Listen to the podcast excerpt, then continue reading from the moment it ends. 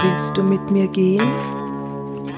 Ich bin Yvonne de Barg, Schauspielerin und Trainerin für Körpersprache und ich bin da, wo Wirkung Erfolg macht. In diesem Podcast geht es um dich und deine Wirkung auf andere. Heute geht es um das Flirten. Mir hat jemand eine ganz, ganz süße Geschichte auf äh, meine, meine Adresse office.yvonnebark.de geschickt, aufgrund dieses Podcasts. Vielen Dank dafür. Es war einmal ein pubertierender Junge, der die Liebe entdeckte.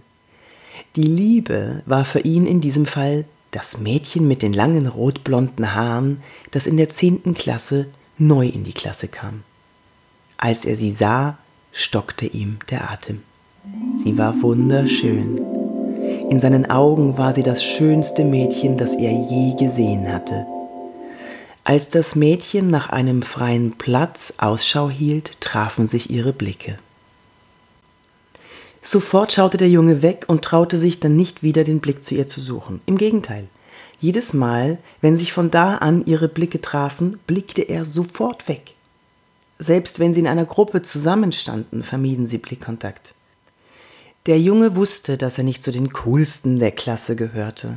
Er war nicht besonders witzig, hatte keine Markenklamotten und war zu allem Überfluss auch noch sehr gut in der Schule. Ein Streber also. Er wurde zwar nicht gemobbt, aber den ein oder anderen Scherz erlaubten sich seine Schüler mit ihm schon. Zum Beispiel bekam er eines Tages einen kleinen Brief von seinem Hintermann gereicht, in dem stand nur Willst du mit mir gehen? Ja, nein. Vielleicht zum Ankreuzen. Als er den Brief gelesen hatte, blickte er zu dem Mädchen hin. Das Mädchen kicherte und tuschelte mit ihrer Banknachbarin.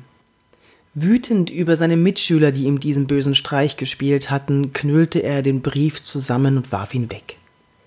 Jahre später traf der mittlerweile erwachsen gewordene Junge das Mädchen wieder bei einem Klassentreffen.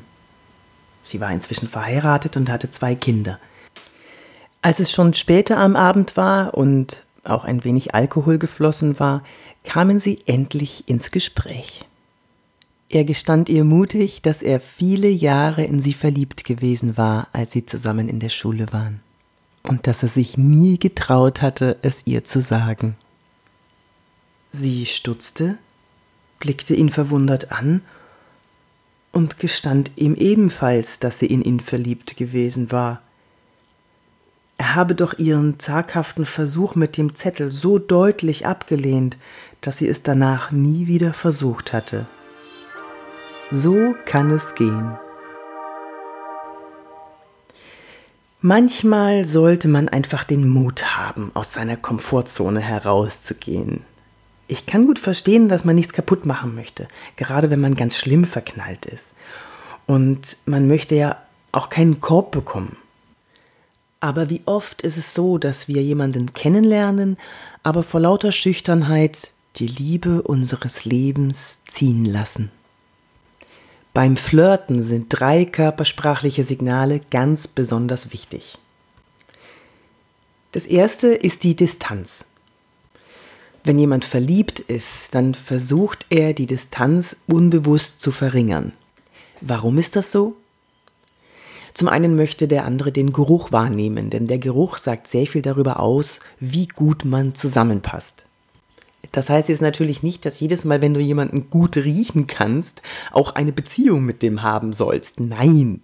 Aber der Geruch entscheidet doch unbewusst darüber, ob jemand ein guter Reproduktionspartner für uns ist. Im Geruch bekommt unser Unterbewusstsein Informationen über das Immunsystem des anderen.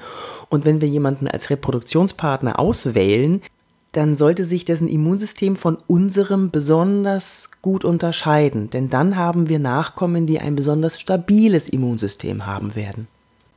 Das klingt jetzt alles ein bisschen trocken, aber ist halt Wissenschaft, ne?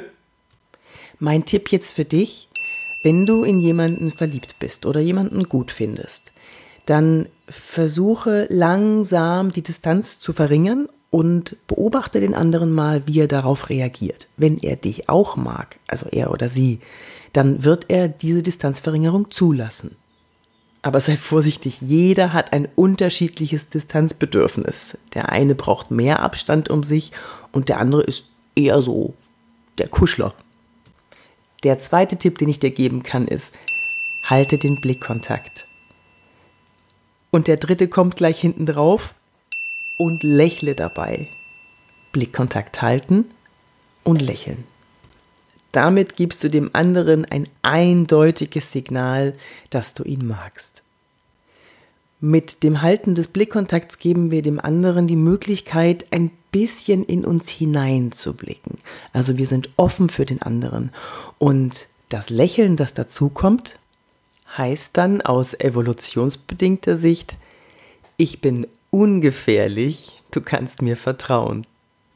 Von der Abfolge her wäre es allerdings andersrum. Also zuerst den Blick aufnehmen, dann kurz den Blick weg und dann wieder kontrollieren, ob der andere den Blick wahrgenommen hat und ob er vielleicht auch nochmal schaut. Und dann kannst du den Blick halten und wenn der Blick von ihm auch gehalten wird, dann lächeln. So, und dann geht's zur Distanzverringerung. Viel Spaß! Solltest du jetzt auch zu den Menschen gehören, die Blickkontakt nicht so gut halten können, verlinke ich dir in den Show Notes ein Video von mir auf YouTube. Da kannst du üben, den Blickkontakt zu halten. Und da sind noch ein paar andere ganz nette Informationen für dich dabei. Okay, ich wünsche dir eine schöne Zeit und flirte, was das Zeug hält. Wenn du jetzt noch viel, viel mehr über Körpersprache wissen möchtest, wie du Körpersprache für dich nutzen kannst, wie du so wirken kannst, wie du willst, dann habe ich natürlich den Masterkurs für dich in die Show Notes verlinkt. Und wenn dir gefallen hat, was du gehört hast, dann würde ich mich über eine Bewertung sehr freuen. Ich freue mich auch über Mails an office.yvonnebark.de, Anregungen, Wünsche oder was dir sonst noch so einfällt. Ich wünsche dir eine ganz tolle Zeit. Bis zum nächsten Mal. Deine Yvonne de Bark.